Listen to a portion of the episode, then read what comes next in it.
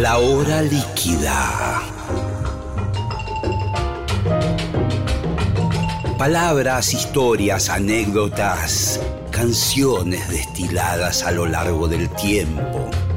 Un cóctel que se evapora, una hora que se escurre entre las manos. Mi nombre es Gillespie y les doy la bienvenida a La hora líquida.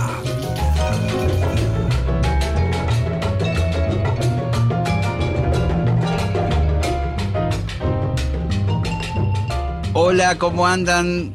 Esto es la hora líquida, estamos comenzando el último programa del año, por eso estoy un poco tenso, nervioso, eh, emocionado también, porque la verdad que ha sido un programa que superó nuestras expectativas, espero que también las de la radio, creo que sí, de hecho, durante enero van a rotar pequeños fragmentos de la hora líquida en toda la programación de Nacional Rock, es decir, que vamos a estar ahí presentes con lo mejor de la hora líquida y seguramente el año próximo estaremos nuevamente con más entrevistas, más charlas y más hora líquida. Hoy nuestro último programa con un amigo y que es una caja de Pandora. Ya lo van a ver. Muchos lo conocen, otros lo van a conocer. Es Willy Crook y vamos a darle la bienvenida al querido Willy.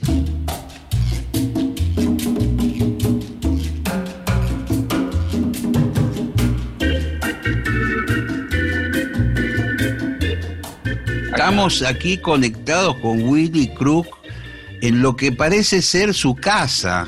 Parece ser su casa sí, sí, rodeado de mis, de mis seres queridos, yo, este, que me conocí toda la cuarentena. Este, hubo conflictos, a veces me reía de chistes que no me contaba, o, me servía yo solo y no, me servía a mí, en fin, algo para sentirse acompañado además de la tele, ¿no? ¿Cómo, cómo, cómo pasaste la cuarentena? ¿Cómo, qué, cómo Ay, qué buena pregunta. ¿Arranqué muy bien o no? Sí, sí, sí, no me lo preguntaron nunca. Este, pero bueno, lógicamente, como, eh, como dice todo el mundo, 900 flexiones por día. ¿Sí? Este, y si escribí nuevos capítulos de la Biblia, cuando ya, ya Jesús había vuelto a reencarnar, a, resucitar y estaba de vacaciones en San Clemente. Este, se fue con un Meari, ¿de acuerdo? No sé, apasionante. el más nuevo testamento. Y bueno, eh, tengo estoy construyendo un generador, un acelerador de partículas en el baño, por si me salía bien, eh, por si me salía mal, perdón, que esté cerca del inodoro, ¿no? Este, y hice un alambique de, de, Fernet en gel. Ahí también inventé el queso rallado en aerosol. Mentira, no hice absolutamente nada, pero creé muchas, muchas falsas este, declaraciones al respecto. y, pero igual me imagino ¿Qué música hiciste, al menos para vos, grabando? Mm, sí, una vez me levanté, me salieron de la cama, dejé el control remoto y me salieron dos temas lindos y ahí me quedé satisfecho. Dije, esto en nueve meses, dos temas no está mal. Este, ah, una muy buena que hice fue este, con el control remoto en una mano y el teléfono en la otra, organizar, eh, hacer un disco que se llama Reworked en el que puse a trabajar a gente con más voluntad de trabajo y más talento que yo y me hicieron remixes y saqué un disco, una obra de arte de la, de, la, tercerización. Así que este, no, no estuve muy inspirado. Este, no, llegué a estar deprimido porque me da fiaca deprimirme. Creo que hay que, creo que, hay que, empeñarse en este, hacer pucheros y decir la vida, la vida me engañó, etcétera, etcétera pero no estuve muy a muy a con total éxito. ¿Alguna otra vez estuviste así casi un año metido en tu casa? ¿Por otro motivo? ¿Sentimental? Eh, ¿Problemas de...? Cuando estuve en el Liceo Naval, pero no era mi casa y, ahí sí la actividad era obligatoria. Divertirse, uno, pasarla bien, carrera mar, pasarla bien, carrera mar. Este, pero no, fue, fue una experiencia nefasta. ¿Quién te mandó? ¿Vos quisiste ir al liceo yo quería, ver el mundo, lo que había ahí, y se me ocurrió la Marina Mercante. Y había un alemán, eh, eh, entrenando a su hijo, preparando a su hijo para el examen de ingreso, que era bastante riguroso.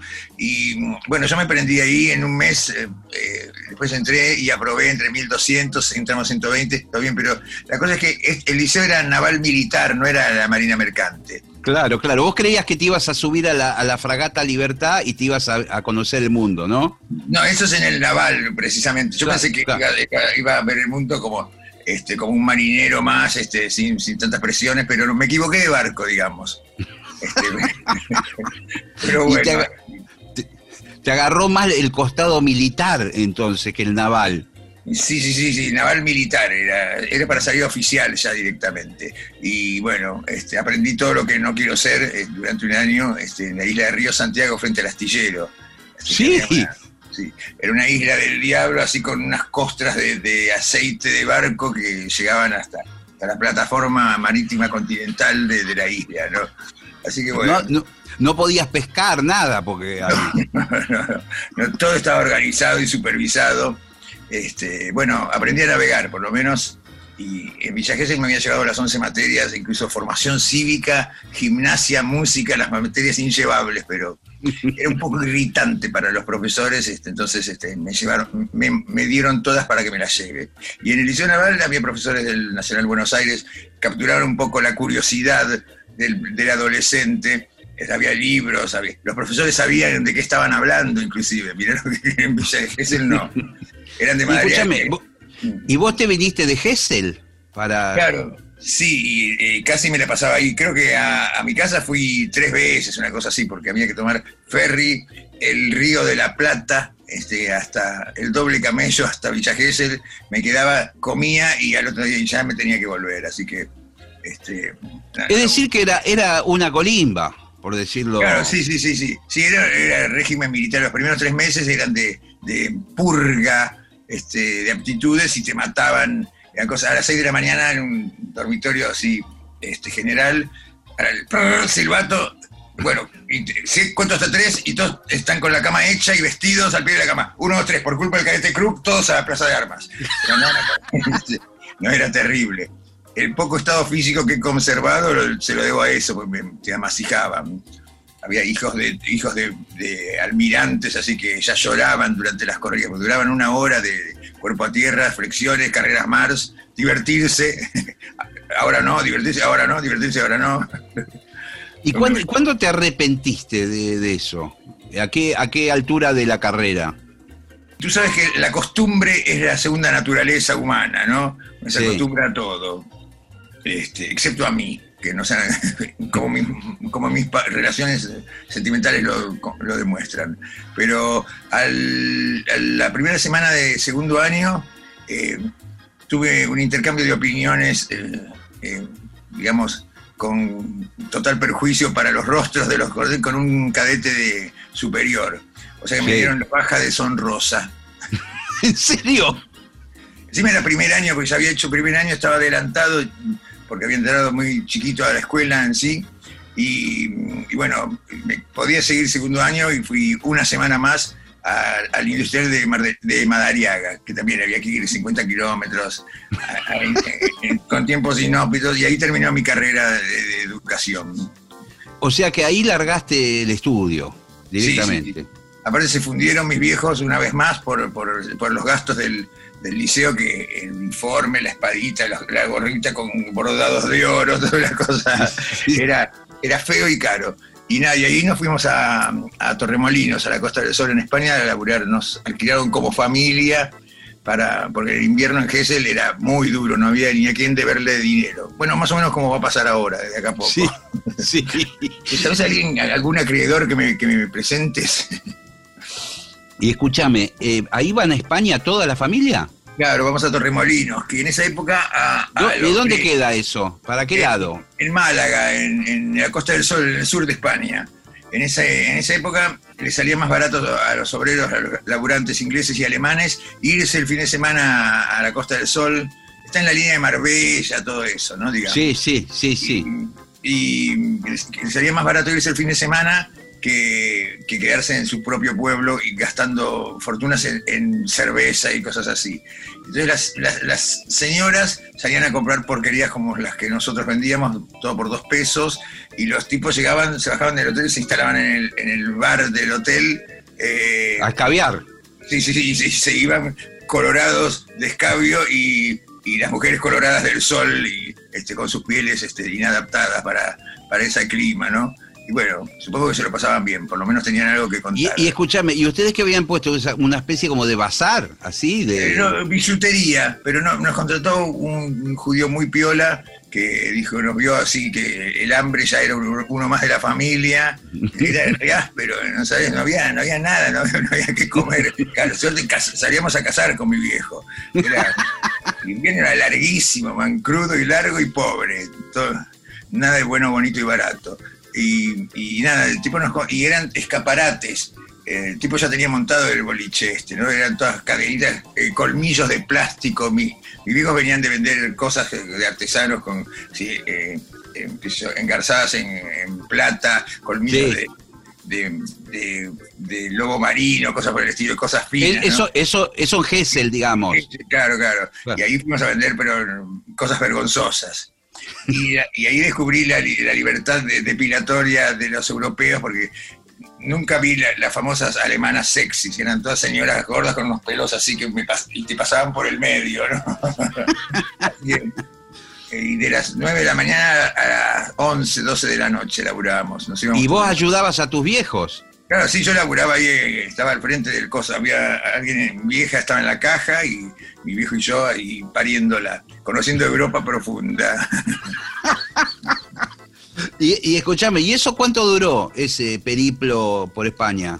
Y para mí duró, el, trabajo duró ocho meses. Ahí un día este, me puse muy rebelde y me robé la recaudación de un día nada más, que era muchísima plata, y me fui a la mitológica. Yo había conocido un hippie y, yo, yo, digamos que estaba ahí de Villa Gesell, eh, ahí de repente vi un travesti, y un tipo tocando la guitarra y, que le daban guita. Un par de, una parejita de escandinavos así muy bonitos y dormían en la plaza, no hacían nada, pedían plata y la gente les daba por lindos. Y yo dije, no, me habían contado esto de la vida. Así que nada, me escapé a la mitológica Ibiza y, ahí, bueno, empecé. Eh, Pará, pero qué, pero ¿qué edad tenías ahí? ¿Eras mayor, al menos? 14 años, 15, una cosa así. Por ahí. Ah, un desastre, un pendejo. Y ahí, y, bueno, y todavía no volví, pero digamos que los volví a ver a mis viejos a los tres años de este, de este viaje queroaquiano. Sí, es alucinante, yo no sabía eso, creí que había sido de grande a España en, en no, no, después, después volví, ahí volví en el 82 este, era la única droga que me faltaba probar, era conocer Buenos Aires, porque no lo conocía, ¿no? Entonces, eh, eh, eh, Pero pará, contame un poco lo de Ibiza, porque ahí te encontraste con hippies viejos ingleses. Claro, sí, sí, sí. Agarré el último coletazo de los hippies, los hippies piola. Ya eran freaks, eran hippies que también les gustaba tener un Mercedes y cosas por el estilo, ¿no? Ya no eran tan.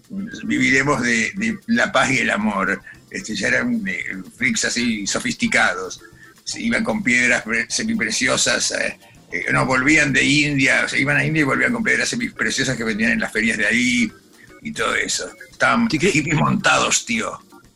Che, eso es espectacular. Yo estaba leyendo unos artículos de Antonio Escotado, el, oh. famoso, que vivía en Ibiza y que escribió como unos diarios de Ibiza y el tipo andaba como en un, como un auto, como si te dijera un Citroën 3CB todo pintado al, estilo hippie, andaba por ahí y, cuenta historias con de repente algunas celebridades que aparecían de pedo. Sí, sí, sí. Eh, cantantes de rock, cosas así, ingleses. Sí, yo la, conocía Nina Hagen, entre eso, bueno, y hay una legendaria anécdota que eh, tenía una novia Ingrid, este, muy bonita alemana y que se había bañado cuando salió de Alemania, nada más hacía tres años. En Ibiza era muy poco frecuente el, no se abusaba de, de, los recursos naturales no renovables. Claro. O se metían al mar y ya directamente ese era el baño, ¿o no? Claro, claro. Aparte el clima muy seco, así, de esos que dejas la camisa y si pasaron dos días ya está limpia. Nada más que porque el sistema la, la. Este, y bueno, esta chica Ingrid cuidaba una casa de un extranjero. Un día me despierto con un quilombo de. Aparte, todas las casas no tenían ni luz, ni agua, ni gas. O sea, garrafa en el mejor de los casos, o si no, fueguito, pero mm, luz nadie.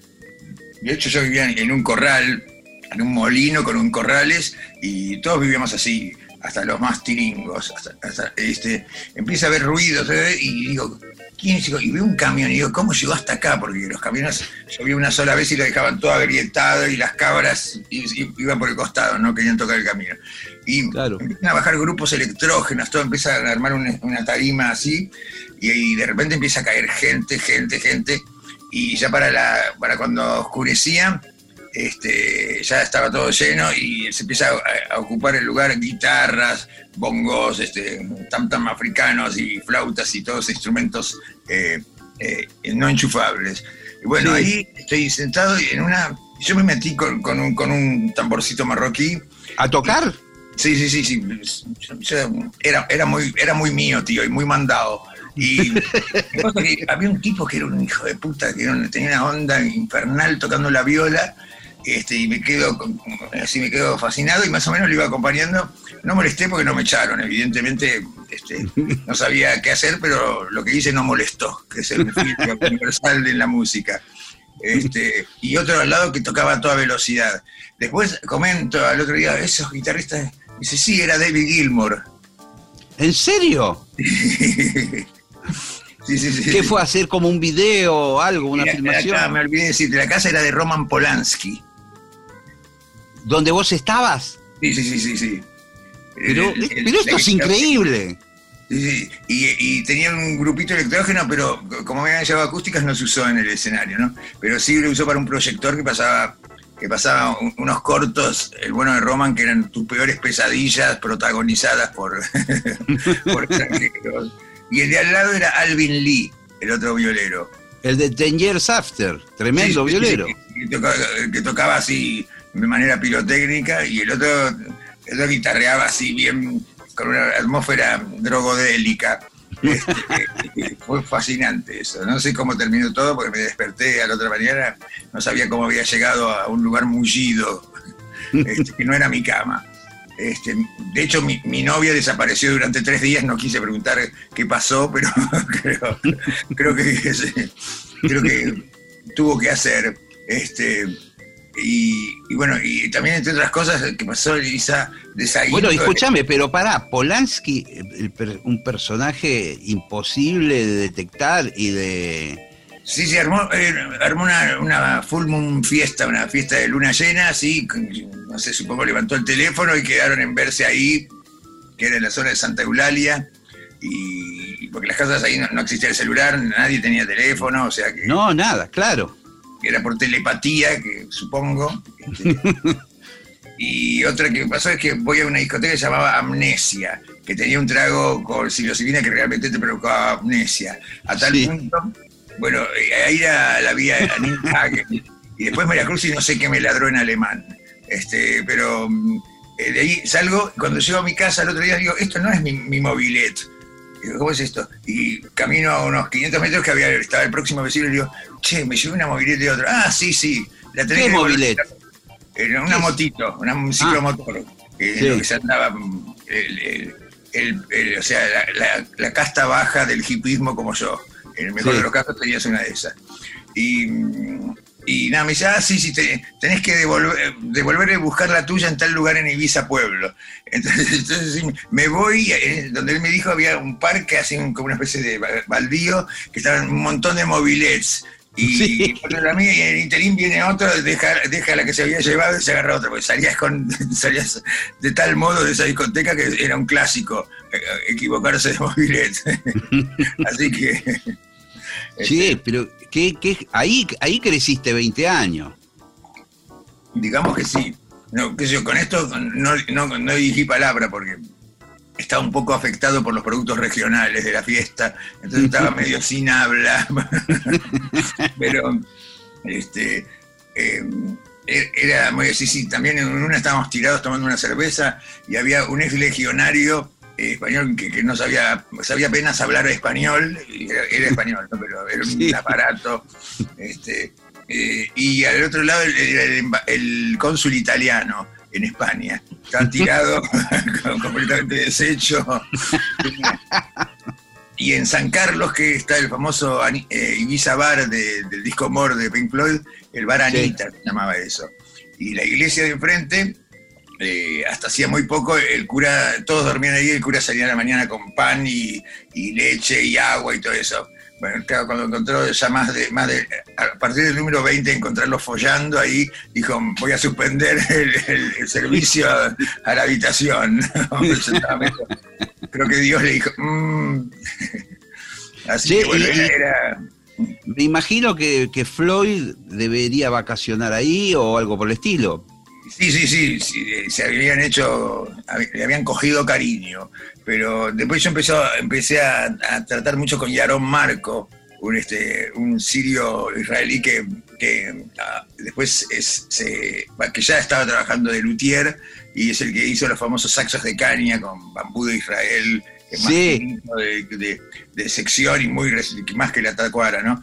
Y bueno, un tipo muy místico, muy sufí, y nada, me, dio, me dio cuartel ahí curtía con ellos.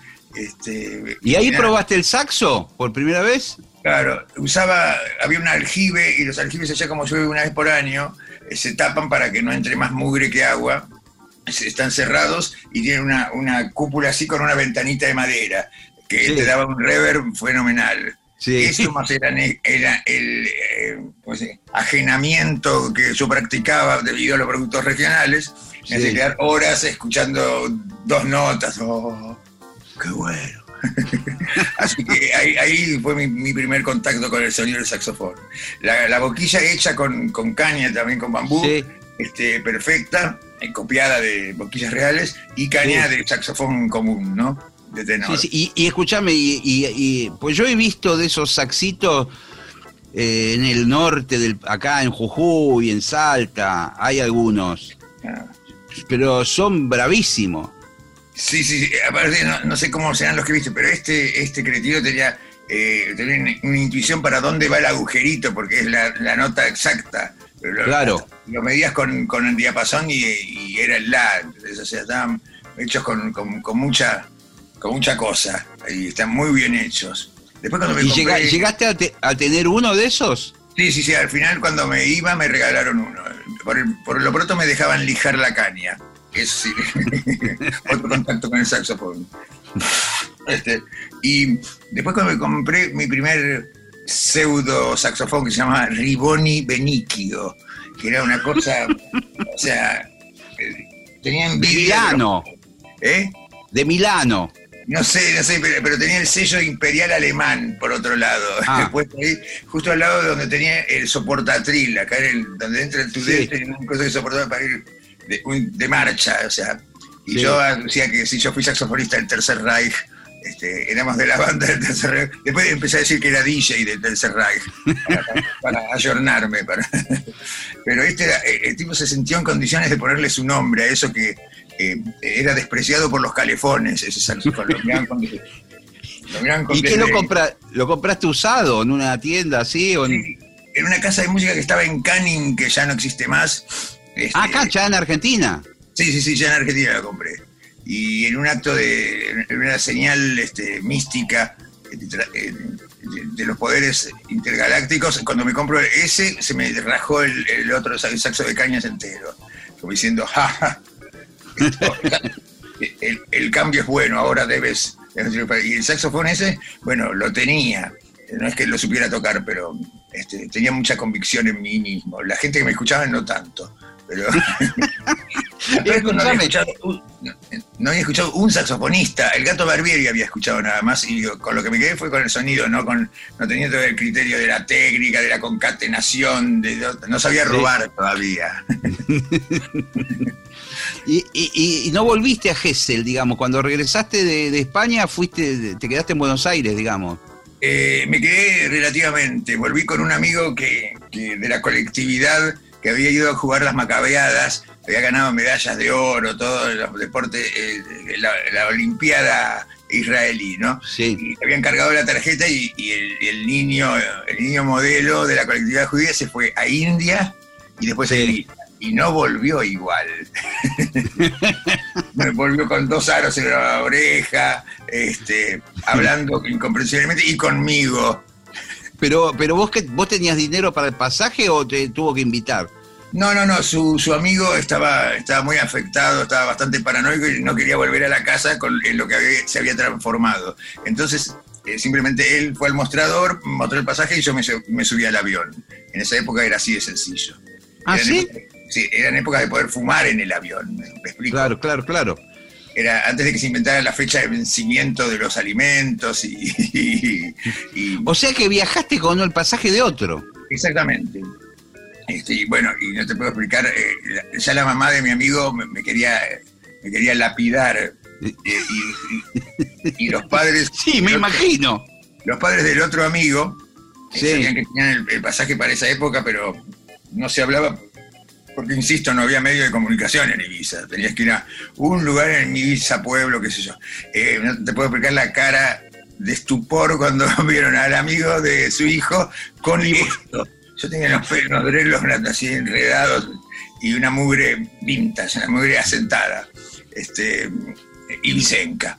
Y con una ropa muy estrafalaria y, y en el 82 todavía bueno, tampoco es que se haya ido mucho el, el fascismo de la dictadura, ¿no? Todavía hay, todavía hay fans de ese Sí. asunto. Sí. Tú sabes, este, el fascismo es el único ismo que prevalece. Y escúchame, este, quedaste amigo con este flaco, evidentemente, en nos Buenos fuimos Aires. Ahora vive en Suiza, trabaja en la fábrica Lindt de chocolates. Sí. Es un tipo muy piola, este, y muy gracioso. Eh, Tú sabes, eso, ese estilo que tiene uno de hacerse amigos de toda la vida que acaba de conocer, ¿no? sí. ¿Y te quedaste en Buenos Aires? ¿No, ¿Decidiste no, ir a...? Un poquito y después ante el, de- ante el desprecio y el odio de la madre me voy a vivir a la cochera, las eras y callado esto era además. Este, o sea que las cocheras eran mucho más cómodas que mi, casa en Ibiza. y de ahí Con me un a- colchón. Ahí me entero que mis viejos no están en Villa Gesell y me voy para Gesell. Este, y después vuelven, pero tampoco es que lo- no los veía. no, no, fui- le- les hice sufrir el dolor de tener un hijo, con, con esa maldad eh, impune que únicamente tienen los niños y los hijos. Sí. Este, y nada, de ahí me veo una banda, veo una banda en un lugar con un boliche con piso de arena, que el guitarrista tocaba de espaldas y la guitarra sonaba como un alambrado pateado. Y un saxofonista con dos barbas, y un pelado. Y un pelado que parecía que iba a decapitar a la primera fila este, en algún momento. Y nada, y, me y yo me, me armo una, salí a tocar la guitarra por, porque había porque había, lo había usado para comer en mis viajes. Descubrí que ah, les tira- en París fui millonario. Tenía una novia francesa, nos metíamos eh, en un vagón, eh, yo to- tocaba un tema, eh, ella pasaba la gorra y yo ya me mudaba al otro vagón. Y eh, como era francesa, tenía muy claro el- el- la obligación que tienen los franceses por, por el arte y por la, por la demagogia. Entonces les quedaba paradas a esta distancia, por la musique, s'il vous plaît, y no se iba hasta que no le daban plata. Así que eh, hicimos, tuvimos una gran carrera económica en ese momento. Bueno, la cosa es que entonces me, me ar- me armé unos temitas de Marley que me acordaba la letra y tal y cual, eh, exclusivamente. Este, tributo, ay, descubrí que en Argentina le decían homenaje, no plagio. Sí. Y, y tocaba en, en un bar de la Avenida 3 y 109, al lado del cine Quick, y tocaba por media botella de ginebra, media, ojo. Yo dije, algún día llegaré a, pedir- a- llegaré a ganar una botella. Fue ese, ese año, el primer año de Sumo, Claro. van todos a Villa Gesell y que En un fue... pasa un guitarrista eh, y, y- y se- tenía una, una acústica y toca ahí, Tito Fargo era. Sí, Y después un día pasa un pelado estrafalario que creo que fue antes de yo ir a verlos a, Los Momentos, se llamaba el bar. y, un pelado estrafalario que canta arriba de, de lo que se ponía a zapar con el micrófono que había eh, arriba de lo que yo y era, y era Luca. Y la cosa es que ahí empieza el fraude de, de conventillo napolitano de Luca. Eh, porque dice, Roberto se está por ir. Ahí empezó. Ahí empezó, sí. Man, como, Ah, pero- con, como con, con Moni y con Inés, que, la, que juntarlas y él a volar a los platos. Mucho colegio con el príncipe Carlos, tal igual, pero un conventillero napolitano. Hacía lo mismo que los paisanos, que en el campo que no pasa nunca nada, entonces va, uno y dice, sí, no, sí, está muy loquito, yo no sé cómo se aguanta lo que este dice usted. Eh, ¿Qué dice? que No, no, no sé, yo no me, no me quiero meter. Y después va el otro y le dice, ah, yo, yo, que usted lo ponga en su lugar, al otro, porque lo- y va y, y después se aleja para ver el quilombo. Casi no pasa nada. Y, pero el, Cano era así, con, con Petty fue así, cuando recién este, me pierde la versión, porque después, este, ya, ya tocando con los redondos yo, este, eh, él decía, este, ahí me decía, dejá esto, esto redondito Yo me de- acuerdo. Aparte, aparte los vilipendios, viste cómo era, te daba con un caño y después hace un disco con vos. y dice, Ah. che, este, a, a Petty decía, este Willy que te quiere sacar el trabajo. Y, y a mí me decía, Roberto se está por ir. Sí, sí, yo me acuerdo alguna vez vos llegando al camarín con el saxofón y, y Luca diciendo, bueno, ahora, ahora sí, ¿no? Claro. Sí, sí, sí. Verdugueándolo a Petty. Y Petty me tenía as- asco, pena y miedo. Toda en, en perfecta proporción. Después, cuando nos hacemos amigos, me dice: A mí me decías que vos, vos querías sacarme trabajo. Y, y yo le digo: A mí me decía que vos te ibas a ir. Y ahí espabiló de- de- de- del corazón de la cuestión.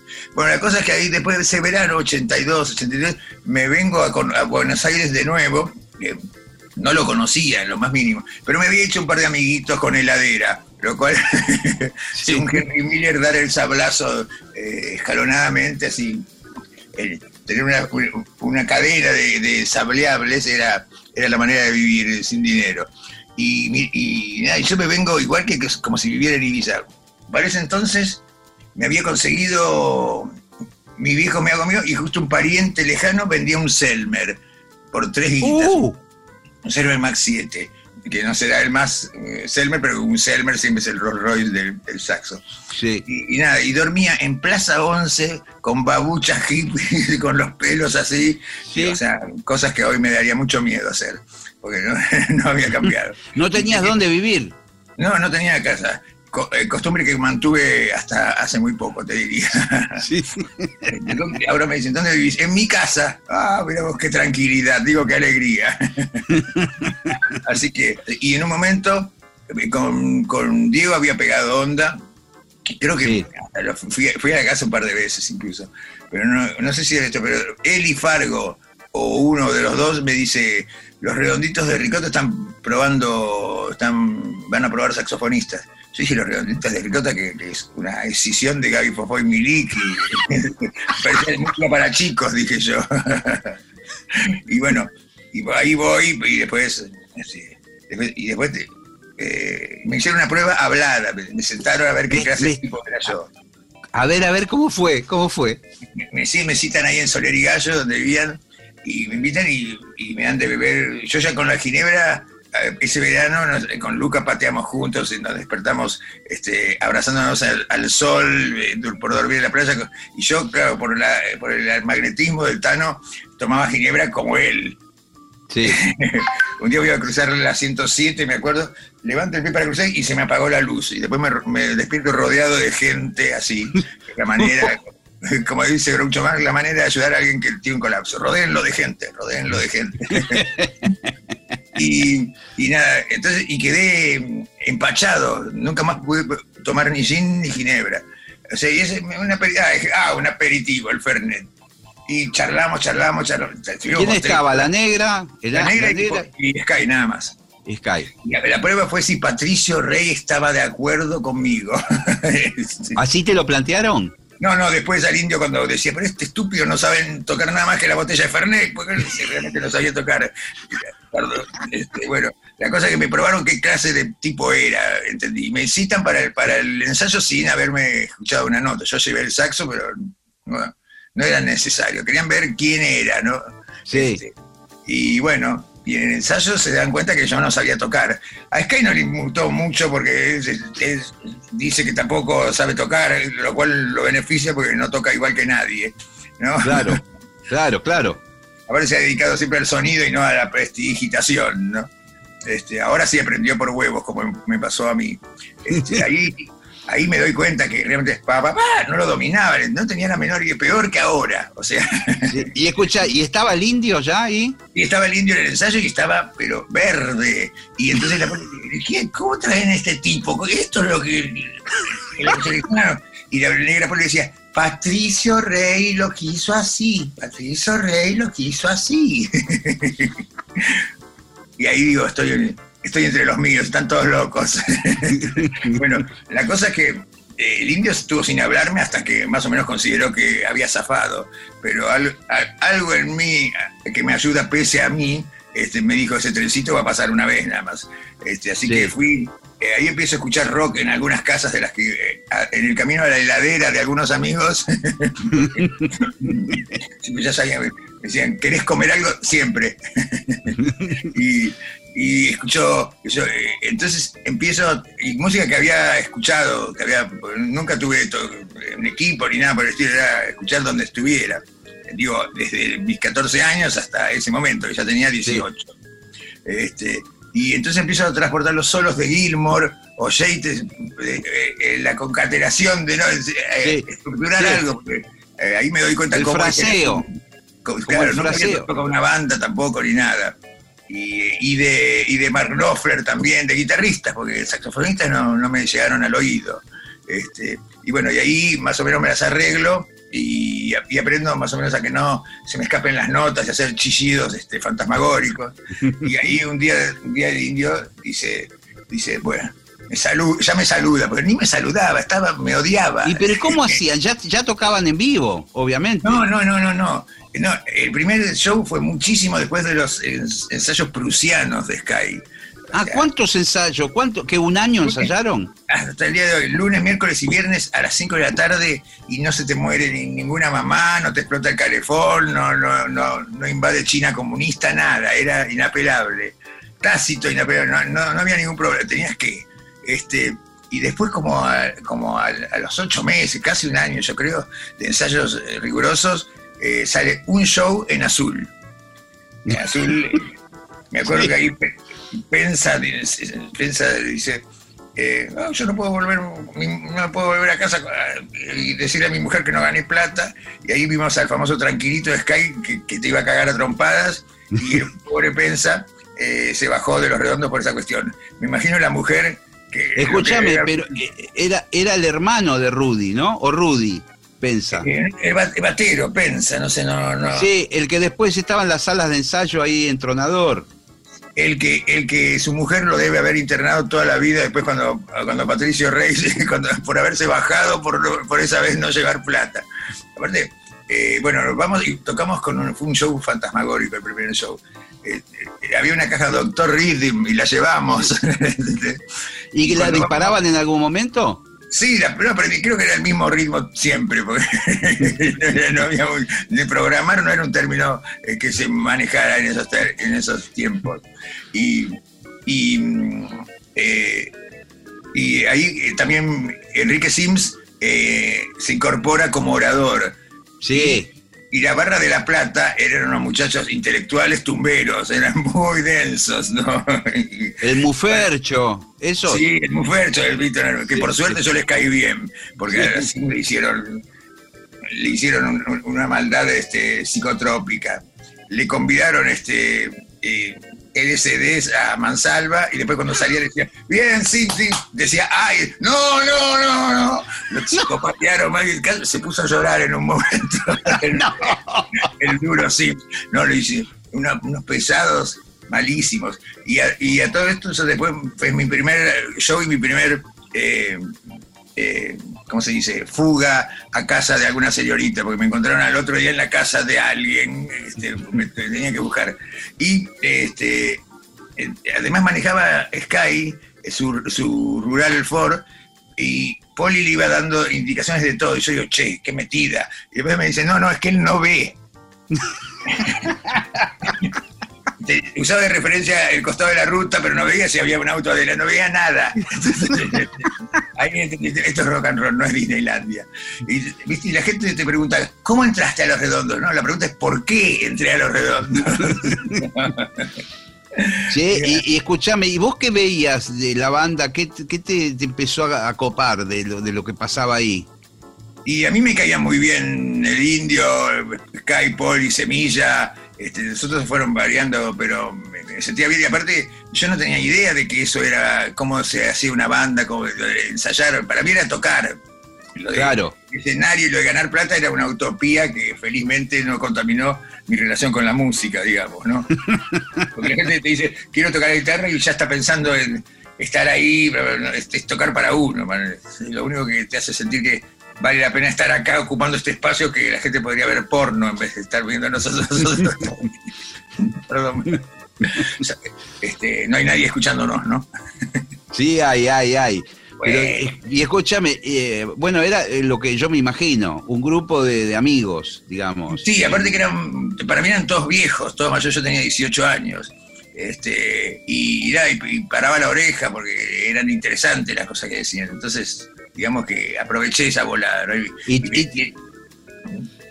digamos, ¿cuándo? Porque en, algún momento el Piojo, eh, eh, Tito, Fargo, y eh, creo que también vos por aquellos años se van del grupo. no, fueron motivos diferentes. Ah. Tito, fue por la cuestión de que pretendía la, democracia de, repartija este, de dinero. Claro. Yo, yo me fui precisamente por mi propio pie, también por mi, por mi capacidad de que los negocios entran por la... Yo entro por la puerta y los negocios saltan por la ventana, también Pero yo me fui porque artísticamente lo había dado todo y había recibido todo. Había aprendido todo y ah. ya me sonaban otras músicas en la cabeza, ¿entendés? Y ahí ya me, había quedado claro. Me acuerdo, aparte yo hacía berrinches y me soportaban, y, pero me ignoraban, ¿no? Este, una vez le digo, eh, pero eso, entonces que yo, me, había, gustado lo, de salir en, el disco, en los temas, y no, todavía no entendía que tenías que componerlo para... claro. Entonces yo le digo, ¿qué pasa? El carrito es tuyo y si no me gusta me bajo. Y Jaime dice, así, así es. Y entonces me indigno, bajo, eh, los dos pisos de escalera, la sala estaba arriba del primer piso, eh, llego a la vereda y digo, ¿y qué voy a hacer? No, y me arrepentí. No me dieron bola ni cuando me fui ni cuando volví. Habías renunciado y te volviste a incorporar y... Sí, me, fui así, con el dedo, con el índice eniesto erguido. Sí, sí. Ni pelota me ni cuando me fui ni cuando volví, así que siguió todo normal. Pero cuando digo de, que lo digo, lo planteo seriamente, porque ya me sonaban otras músicas, ¿entendés? Quería, que yo, me gustaba, de Soda Stereo me gustaba el bombo de la batería. Sí, sí. Pero me llamaba la atención y eran cosas que no me iban a pasar ahí porque también aprendí eso de la democracia artística es, muy dudosa. Hay que hay una idea y hay que es como un, auto con un volante y cinco plazas. Acompañar a alguien en el viaje del que maneja y no andes pidiendo bajar a hacer piso, a comprar a comprar papá Y cuando llegas a la puerta, ahí a lo mejor podés vos manejar con una idea, pero eso, eh, qué sé yo, es lo que pasa en las bandas después que se pasan un año mezclando un disco por opinar todos, ¿no? Y después no queda con ninguno. Pero, eh, o sea, digamos que Patricio Rey me dio la filosofía de las cosas, cosas que aplico hoy en mi banda, ¿no? Que yo, este, los escarafones eh, económicos van en virtud de, de, quién maneja el barco que, que, consigue las cosas y bueno, en mi banda, sí, ahora que estas pestes, lo que entre se reparte entre todo, pero estas circunstancias, ¿no? Sí. Eh, he hecho enojar a, gente que amo, nada más que a propósito, porque como Aimee Cantilo, que es mi niña de mis ojos favorita, talentosísima, ¿por qué nosotros cobran menos? Porque sos mujer, le dije. No. y aparte, y, como toda mujer, le tengo. El respeto viene después. Primero le tengo pánico, ¿no? Y le dejé hervir un rato y dije, no, mi amor, por, la orden de aparición. Así que yo a Freites, que es mi capitán musical, cobra un 500 más, ¿viste? una mínima más. Este, pero no, ahora es, un tiempo de, que lo que entre se comparte. Más, lo que estuve tocando en Córdoba recién una semana de cinco shows. Increíble, ¿qué fue lo primero que hiciste de, después de la pandemia? nueve meses. Sí. que la miseria no se nos suba a la cabeza. y, nada, y me da un poco por las bolas, ¿no? De, hacerla sola, pero también ellos, ellos pueden dar clases en cambio yo soy el macho analfa de la, de la manada, entonces no puedo enseñar ni, a callarte. Escúchame, pero me quedó pendiente cuando vos reunís a la banda y le decís que te vas porque tenés otra música en la cabeza. ¿Qué, dijeron? Porque ya, ya los redondos eran los redondos, habían grabado varios discos. Sí, por eso me bajé, me bajé cuando se empezaba a ganar plata. Me acuerdo que había pasado como varios shows desde la primera vez que me tomé un taxi. Porque ibas en colectivo o caminando a veces. por ejemplo, para salir de Farra, me acuerdo de Einstein, entonces ibas caminando, no había plata. Suerte que de algún modo conseguías este, tragos gratis que no queremos saber qué whisky era. Whisky John Requete Smuggler. que los tomaba, si, si, la mejor, si el mejor whisky era de criadores, imagínate lo que le daban a los músicos. sí, sí. Eh, y, pues sí, me voy cuando mis amigos que era imposible, aparte que Patricio Rey, que fue el mejor jefe que tuve y que no existió, yo sé que hubiera dicho que yo era un grasa si me quedaba por la moneda. ¿Entendés? Claro. Porque lo pensé también eso, pero estaba tan convencido de mis, de mis principios filosóficos del asunto, bueno, hasta el día de hoy lo estoy haciendo, que me acuerdo del libro tenía una frase, si, si, si, apostás a la carta ganadora y haces la música que va con eso, que es poner ahora, ya sabes, cuántos reggaetones te salen mientras te despertás y vas a hacer pis. Ocho. Total son todos iguales. Este, y, me había dicho que nadie te, nadie te garantiza el éxito con, esa musiquita de que, es lo que va. Y además en el interín, mientras esperas si viene el éxito, perdés el alma, o el como que. Así que aprendí muchas cosas de ellos, más vale, si tenían 800.000 años para mí, estaban curtidos de todo, este, así que más vale haber, que, haber aprendido de algo de ellos. Y bueno, y mis amigos que no entendían, no se les podía explicar el asunto, decían, eh, ahora que ganan guita te vas a ir, y yo me daba mucho orgullo ser, ser un loser tan, tan honrado, tan noble. este, y sí, esa filosofía, como esto me quedó para siempre de Patricio Rey, ¿no? Y después lo que sea que soy se lo debo a ellos y a, Melingo que me abrió la, jaula en, los, la libertad musical. Claro, porque después eh, con Melingo empezás a, trabajar acá en Argentina, ya en época de los twists y todo eso, o, de, o, en España. No, en España, en España. Nos conocíamos y teníamos buena onda, pero ahí este, me mete en Lions in Love. Y en Lions in Love, como Pero pará, ahí, ahí, ahí, vos, ahí vos te vas de los redondos y te vas del país. No, no, me creía que eh, eso, eso fue un detalle. Bueno, además cuando digo eso, que me preguntaste, eh, me dicen, bueno, eh, igual le digo, me quedo hasta que, hasta que encuentren un reemplazo. Voy al siguiente ensayo y había un tipo que se llamaba Sergio David que tocaba mucho mejor que yo. y yo, y yo dije, bueno, mantengamos el mito. Me dediqué a tomar Fernet y antes de terminar la botella me fui. sí, no, no perdió el tiempo la poli. Este, también era lo que yo me, preocupaba también, porque ya teníamos, ya estaban las cosas funcionando, ¿no? Tocábamos en un lugar de 80, iban 100, en un lugar de 100 iban 130, y así, quedaba gente afuera, este, la esquina del sol, el estudio, eso eran nuestros, nuestros cotos de casa, y en una ocasión este, vino Daniel Greenbank a ver la banda cuando éramos ninguno. Y, y después con los años dije, claro, él, el tipo es muy vivo y dijo, vuelo, vuelo, éxito inminente. Sí. no, estamos de acuerdo. Pero nunca hicieron nada con Greenbank. No, no, no. Este, en una, en una, una vez, no sé por qué casualidad yo estaba ahí, en la Rock and Pop revista, este, y estamos con Sky, y la negra hablaba y nos hacen entrar y yo, yo no me acuerdo por qué me había encontrado con ellos y me llevan. Y la negra Poli dice, no, le, pasa un precio escrito, Daniel, ¿no? De lo que nos saldría una página, debía ser para Palladium, algo así. Sí, una publicidad, fueron a, averiguar. Y, la Poli la quería en página derecha, el tal quería. Y le pasa una cifra, ¿no? A la Poli, Daniel Greenberg. Y ella dice, no, no, y le hace así, lo hipnotiza, no, tenés que ayudarnos porque nunca vas a comer de este quesito. Terrible, tremenda la pobre. Y el tipo lo entiende, Tacha ahora sí, no te sentís bien, le dice. no, yo, las ocasiones que tuve dije, eh, dije, así se lleve el 80% de él, seguro que el 20% que me toca es tres veces más que mi 100%. Así que, un tipo que sabía del asunto, ¿no? Este, así que bueno, esa fue la única conexión en mi único trabajo. Pero escucha, eh, vos salís, vos ya tocabas el saxofón, te, vas de los redondos. Y me encuentro a Miguel. Abuelo. Ah, Miguel Abuelo, claro, claro. Estuviste en esa época de los abuelos de la nada cuando se va a Melingo y cuando se va a Salamaro segunda formación. Bueno, y, digamos que eh, derrumbé mi, mi, tinglado sin haberme armado una carpa.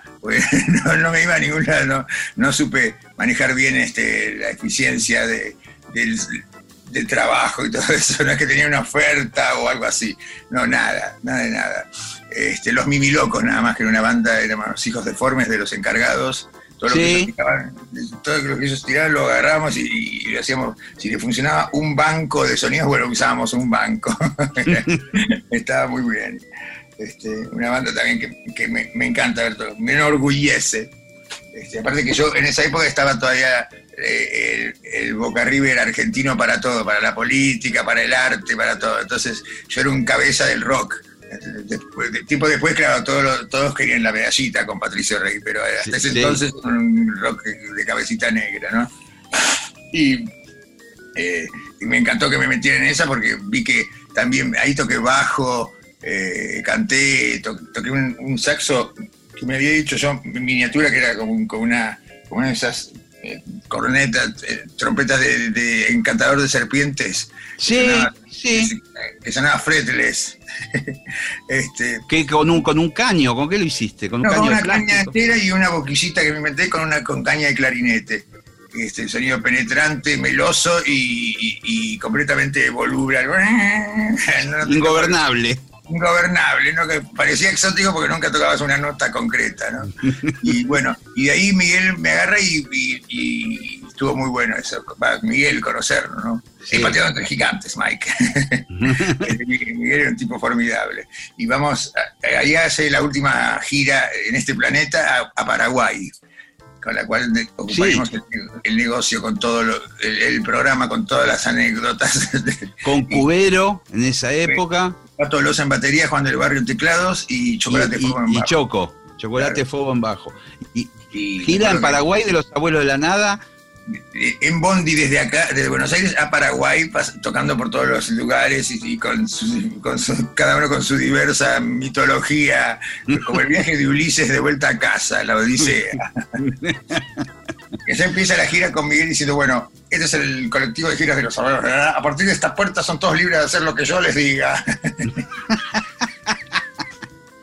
en un momento, no sé si eh, en, Corrientes, no, en Santa Fe, eh, estábamos, estábamos por ahí en, el hall del hotel, estaba haciendo una entrevista, no, no, en la habitación de él, que estábamos reunidos, no sé por qué, aparte para, yo iba para ver las barbaridades que decía en las notas, ¿no? Y en un momento estaba explicando que el alma es a la vida como el chorizo, al choripán, y, se, se, prende fuego y agarra un vaso de agua que había en la mesita y, y se traga las lentes de contacto. No. y después siguió toda la gira ciego. En, Resistencia, me acuerdo, viene de la mano en un momento con una chica muy poco agraciada, pobrecita, este, y él dice, muchachos, mi novia, muy gentil, en un momento que ella se nos pregunta, ¿es linda? Caballero fue, pero no estaba seguro con quién. fantástico. Miguelito era tipo, no sé, elevaba la hablabas de, la, factura del gas y a la tercera oración ya estaba a medio metro del suelo, un tipo con un vuelo natural formidable. ¿Y te, ¿Y te tocó estar en aquel momento donde él muere, se enferma, muere, todo eso? ¿O ya te había sido? No, no, sí estaba, pero no participé mucho de eso porque había visto el funeral de Luca y cómo aparecen eh, exóticos silvestres, espontáneos a, hacer, a pedir una feta del cadáver. ¿Entendés? Así que dije, dije no, ya, ya, yo ya lo querí, lo querí, lo quereré y listo, ahí termina la cosa. Que, que se entierre solo, hijo de puta. Este, me- a partir de eso eh, empecé a cobrar una animadversión contra mis amigos queridos que se mueren. Lo tomo como un insulto, una falta, una, una falta de respeto. Me indigna que digo, digo, ¿cómo te- con el negro García López? Negro tenías que ser, ¿cómo te vas a morir? Pero, digo, con la de moribles que hay. Me enojo muchísimo cuando se mueren los amigos. no sé, digo, eh, claro, estaba distraído y se murió. Pero, sí, ¿Qué? o me lo hizo a propósito, ¿viste? No, o sea que mejor que no vaya a los velorios. Hemos ido a muchos velorios ya, ¿eh? Qué- tenemos qué desastre. tenemos Qué desastre. más, a- más bajo tierra que arriba. Willy, se me fue el programa prácticamente, loco. No me dejaste hablar. ¿Qué no? Nos quedará para otro día las aventuras con Melingo y después todo lo que hiciste solo. Y aparte, porque a vos sí te puedo contar cosas. Cuando me lo preguntan las anécdotas, no, me da tirria. me, me siento me siento delatando algo. Así que, pero vos, sobre todo porque te hablé tanto que no me pudiste pedir nada. ¿Cuántas preguntas hiciste? Dos. Dos, sí. ¿La, ¿Y la capital de qué me habías preguntado? Fue el programa más fácil que hice este año. Y además el último del ciclo, mi querido amigo.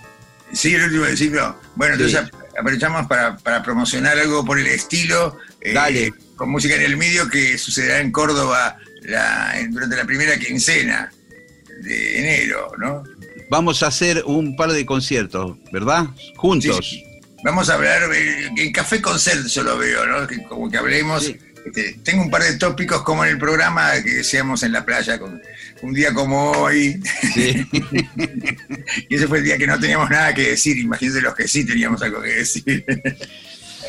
Así que Willy, querido amigo, eh, gracias por la entrevista, por tu tiempo. Y nos vemos en enero, en Córdoba, será. Bueno, y si me atendés el teléfono, hablamos en, eh, hablamos hoy o mañana para ver qué, qué hacemos, ¿no? Digo, Dale. yo, ahora tengo el teléfono de tu productora, oye. te quería amenazar de muerte, pero no me atendés el teléfono. Soy el extorsionista frustrado. Querido, Chao, maestro. salud Nos a vemos, toda Willy. tu audiencia y a, y a ti en, en particular porque me caes muy bien. Chao, querido. Chao, chao, chao.